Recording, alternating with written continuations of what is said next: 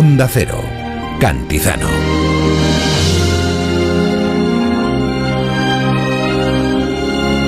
Nuestro invitado dice, China ya está en nuestro mundo y su influencia, lejos de menguar, tarde o temprano, en mayor o menor grado, acabará impactando en todos y cada uno de nosotros. No hace falta salir de casa para achinarse. Si yo, por ejemplo, nunca hubiese venido a China, si no hubiese salido del pequeño lugar en el mapa de donde procedo, el gigante asiático también hubiese acabado llegando a mi vida. Se llama Julio Ceballos, un hombre de negocios que desde el año 2006 dirige en China el negocio de marcas líderes, un negocio de marcas líderes y asesora a empresas occidentales en su implantación en el mercado asiático. Pero esto que dice Julio, deberíamos yo creo interiorizarlo todos. ¿eh? A lo mejor no es hoy ni mañana, pero China va a ser, va a liderar el planeta. Ya lo hace eh, en muchos aspectos, como en los intercambios comerciales. Ya es el primer socio comercial de 140 países, el mayor exportador y el principal acreedor. Por estos y otros muchos motivos, Julio ha escrito un libro para explicarnos cómo habitar un mundo liderado por China. Un libro que se llama Observar el arroz crecer. Julio Ceballos, buenos días. Buenos días, Jaime. Buenos días, Julio. Por cierto, eh, esta semana ha sido cuando he podido leer eh, un artículo, eh, no recuerdo exactamente el medio, pero se indicaba que China ha dejado de ser la gran fábrica del, del planeta, o empieza a dejar de ser la gran fábrica del planeta. ¿Tú estás de acuerdo con esta afirmación, Julio? No, no, estoy de acuerdo porque además no es cierta. Eh, hay, es cierto, hay una narrativa que lo que pretende es mm, mostrar una, una imagen de China cada vez más antipática. Pero lo cierto, y eso nos guste o no, y puede no gustarnos, mm. es que China sigue siendo el principal centro de producción de la mayor parte de los artículos que siembran nuestro día a día. ¿Y esto va a seguir siendo así?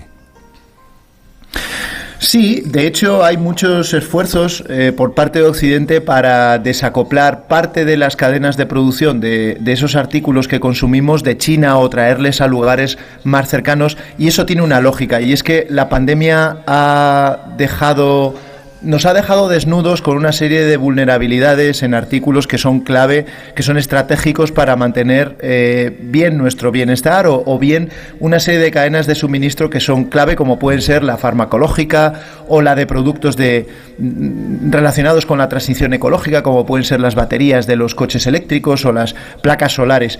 Pero, y eso, eso sí que es algo que Occidente tiene que parchear, pero aquellos que están intentando, que estamos de hecho intentando diversificar, eh, China como mercado de producción nos estamos encontrando con curvas de aprendizaje eh, altísimas, con unos ritmos muy frustrantes, porque al final, ¿sabes qué sucede, Jaime? Que lo que los chinos hacen fácil, esa capacidad eh, de trabajo, esos valores, esa agilidad, esa flexibilidad en, en, la producción, lo que los chinos hacen, pues inmediato, fácil y, casi, eh, casi evidente, es, es en realidad muy complicado. Y, Julio, ¿tú crees que nosotros, yo, tengo 50 años, ¿tú crees que nosotros vamos a ver ese momento en el que China se convierte, es la primera potencia a todos los niveles? Yo creo que no. Yo creo que no. De, de, ninguna manera el ascenso chino está garantizado. Es cierto que el título, eh, se, el subtítulo del libro es Cómo habitar un mundo liderado por China, porque lo que pretende es sacarnos de nuestro área de confort. Eh, es, es, una llamada de atención, es una llamada, una llamada de alerta. Ojo, eh, China ya es una realidad eh, absolutamente... Mm, innegociable, tenemos que convivir con ella, estamos obligados a competir con ella porque les hemos eh, invitado a, participar en un, en un sistema internacional que está basado en la, en la productividad y la competición, pero eso no quiere decir, uno, ni que vayan a superar a Estados Unidos, dos, ni que lo vayan a superar a lo largo de este siglo, e incluso superando económicamente a Estados Unidos, tecnológica y militarmente están muy por detrás. Sin embargo, eh, todas esas disquisiciones de, si van a superar o cuándo van a superarlo son hasta cierto punto irrelevantes porque ya están ahí. O sea, eh, la realidad de China, el peso geopolítico, económico y comercial que tiene ya afecta nuestro día a día y tenemos que aprender a convivir con ello.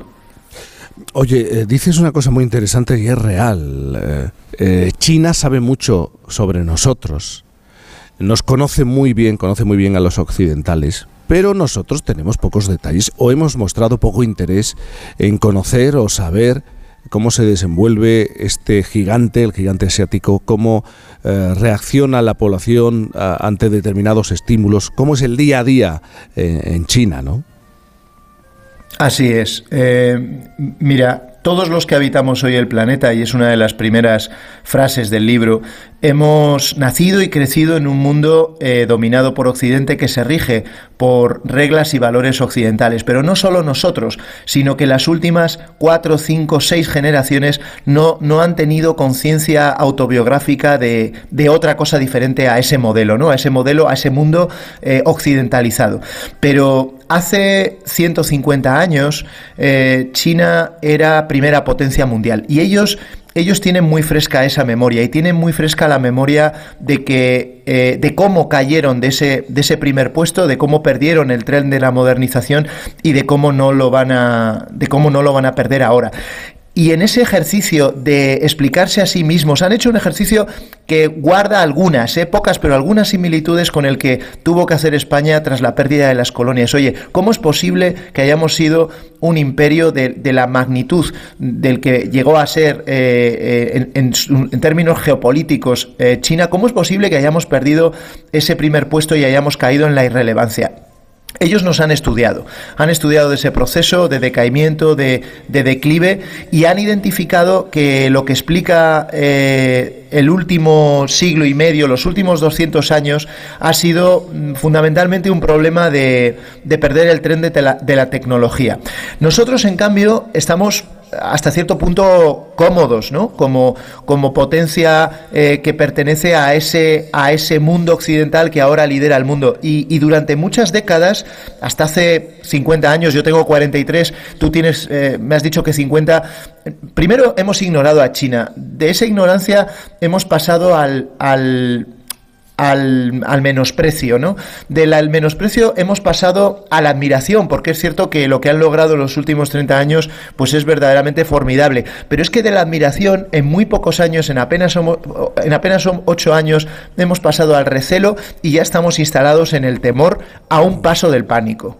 Sí, sí, sí, es, es así. Hablando de cosas que no terminamos de entender, ¿cómo se organiza la propia sociedad china, ¿no? las reglas sociales que existen y hay una serie de valores, por ejemplo, el trabajo a largo plazo y, y el esfuerzo, que sigue siendo fundamental para los chinos.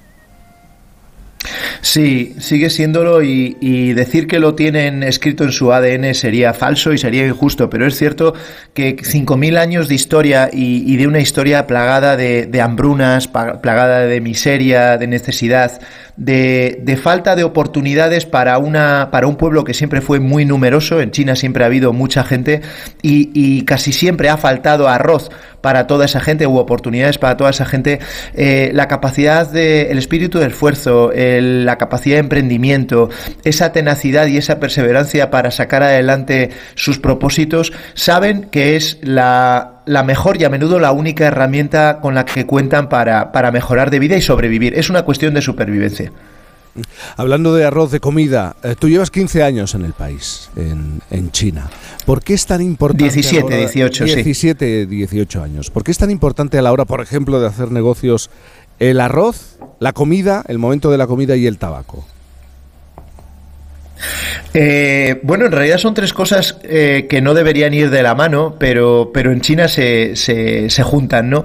empecemos por el arroz. Yo, yo he querido introducir la palabra arroz en el título porque primero el arroz eh, siempre ha dado de comer a mucha gente y las culturas que cultivan arroz siempre son numerosas. Yo cuento en el libro que no sé si, si hay muchos chinos porque han cultivado arroz o si es que el cultivo de arroz exige de mucha gente, pero es cierto que el arroz eh, explica en parte esa conciencia de, del hambre y del, del, del trabajo duro. ¿no?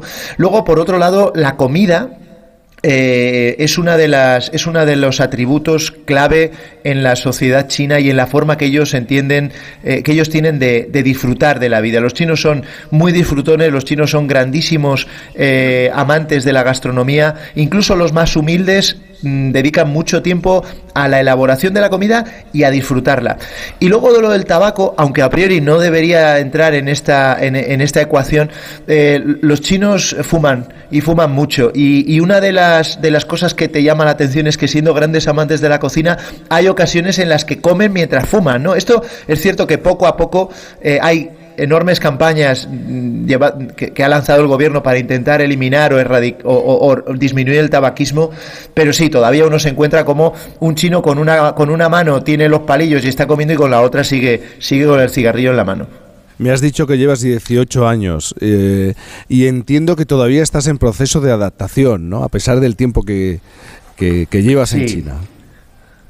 Sí, mira, el, el, eh, en China, eh, como los chinos que viven en España, eh, ellos tienen un hardware diferente al nuestro, ¿no? Tienen una, lo, llevan, llevan escrito en la cara que son extranjeros en España del mismo modo que nosotros llevamos escrito en la cara que somos extranjeros en China. Da lo mismo la cantidad de años que lleves en China, si has aprendido o no el idioma y si estás casado o no con una china. Tú siempre vas a ser un extranjero. Y del mismo modo, el, el idioma, que es en sí mismo una, una barrera mm, muy grande ¿no? para, para adaptarte allí, te ayuda a acostumbrarte a muchos de sus hábitos, a, a incorporar algunos de sus valores a tu día a día pero a China no te acabas de adaptar, no te acabas de adaptar nunca. Los únicos que realmente están adaptados a ese, a ese ecosistema son aquellos que han nacido allí, son los chinos. Antes hablábamos, eh, te preguntaba por el trabajo, esa visión a largo plazo que, tienen los chinos y, su gobierno, pero yo también esto lo relaciono con su sistema político, su modelo político, ¿no? Eh, por ejemplo, en este, en el sistema chino, como no hay elecciones, los gobiernos eh, no ni el ciudadano teme ningún tipo de cambio y se puede trabajar con una visión de 10, 20, 30, incluso 40, 50 años. Así es. Em, en realidad esto no es nuevo. Ahora trabajan desde que... Eh, ten en cuenta que la República Popular China eh, es un ente institucional muy joven, solo tiene 73 años, es poco más, poco más eh, veterano que nuestra, que nuestra democracia, ¿no? que tiene la edad que yo tengo, 44 años. Pero las instituciones y gran parte de las dinámicas que emplea el sistema de gobierno actual toman el relevo de años de mandarinato, ¿no? de ese sistema meritocrático en el que funcionarios, eh, funcionarios que habían pasado exámenes de oposición y concursos de méritos accedían a los puestos de administración del país. Los chinos tienen, tienen muy claro dos cosas. Uno, que su historia proyecta una sombra larguísima, es el pueblo eh, que lleva más tiempo ocupando un mismo espacio a lo largo de la historia, prácticamente 5.000 años, es la única cultura de la antigüedad que sobrevive a día de hoy. Y como tienen una perspectiva tan sumamente larga, saben que la historia son fundamentalmente ciclos. Y ellos cuentan, los cuentan por ciclos de aproximadamente 200 años. Entonces, eh, con quizás algunas disensiones, algunas diferencias en cuáles son los pasos a dar en los próximos 3, 4, 5 años, lo que sí tienen muy claro eh, es dónde quieren estar a 100 años vista. Y eso, eso concede una, una forma muy tenaz de trabajar en aquello que te propones, porque sabes que si no lo consigues tú, ya lo conseguirá el siguiente equipo de gobierno y si no lo consigue el siguiente equipo de gobierno, lo conseguirá la siguiente generación o tus nietos. Una cosa más, eh, quiero volver al asunto del miedo. Hemos pasado por diferentes etapas, diferentes maneras de entender hmm. eh, cómo es China, hmm. y ahora estamos instalados en el miedo, a la ocupación, a que sean los primeros, a la imposición. Hmm. Pero ¿qué es lo que más nos preocupa? a los occidentales? Pues mira, en, esencia yo creo que le tenemos miedo al miedo, es decir, eh, el miedo a lo desconocido. Y, es muy desconocido, y no solo mm, muy desconocido, sino muy diferente lo que se avecina. Eh, China eh, es una realidad en ascenso, ¿no? es hasta cierto punto irrelevante discutir si van a superar o no eh, a Estados Unidos y cuándo. Lo cierto es que es una realidad inmensa y que no es occidental, no es capitalista, no es un país en, no es un país desarrollado, es un país emergente en vías de desarrollo, no es un sistema democrático, es un sistema de partido-estado autoritario, en fin, que lo que nos da miedo es no entender las reglas y los valores con los que, con los que se mueven. Por eso yo digo que más que un problema que debamos solucionar o una realidad que, debamos contrarrestar, eh, esto es un nuevo factor que debemos incorporar a la ecuación y una nueva situación que tenemos que aprender a gestionar y a manejar. Por eso, yo en el libro eh, lo que pretendo son dos cosas. Uno, eh, dar una imagen algo más humana, algo más agradable de China. Estamos acostumbrados a una imagen muy desagradable, muy hostil, muy antipática, que lo único que hace es generar rechazo y que rompe esos puentes de, oye, vamos a entender esta realidad. Y segundo, es una llamada de alerta. Es decir, yo no creo que debamos temer a China, pero sí debemos prestarle mucha atención y poner el foco a eso que está sucediendo al otro lado del mundo y que antes o después nos va a acabar afectando a todos nosotros. Observar el arroz crecer, el libro de Julio Ceballos que nos acerca a esta realidad que desconocemos o no queremos conocer o no entendemos muy bien o no terminamos de, aceptar. Yo no sé, Fernando Iras, tú has estado en China, has viajado. Estuve, estuve. Yo estuve en China eh, cuando en el 99 era un país absolutamente distinto al que es ahora. en Shanghái, de hecho, estaban construyendo la primera bola del edificio de las bolas. no estaba, o sea, no estaba nada, nada en construcción. A cambio. Claro, y, nadie, nadie hablaba inglés. Lo que hablabas del tabaco me, ha recordado, yo, yo por entonces fumaba ducados y me fui con un porrón de, de cartones, dos o tres cartones, estuve ahí como, luego mm, fumé tabaco chino. Mm. A las mujeres mayores chinas, a las estas señoras mayores que van en pijama y tal, les encantaba, tío. Eh, eh, me, olían el cigarro y me pedían uno y se lo fumaban con un gusto más que, mayor que el mío. Les mirabas y decías, pero bueno, ¿cómo disfrutas tú de este cigarro? Les encantaba el tabaco. en China en China todo el tabaco es rubio, no, no fuman tabaco claro, negro. Claro, por eso olían el tabaco negro y, le, bueno, o sea, eh, me acuerdo una señora mayor me, me, ayudó a cruzar una calle, yo estaba en, Cantón, porque claro, no había semáforos y en aquel momento eran todo motos, había pocos coches, no sé mm. cómo será ahora, pero era, mm. pero motos muchísimas y muy rápidas, ¿no? Entonces eh, tenías que ir haciendo pequeñas islas para cruzar y fue también una señora mayor a la que le dio un cigarro que me ayudó a cruzar una calle. Y esa es mi experiencia en China. En la vida en China. Julio, gracias y buenos días. gracias a vosotros. Un abrazo. Un abrazo muy grande. 9.20.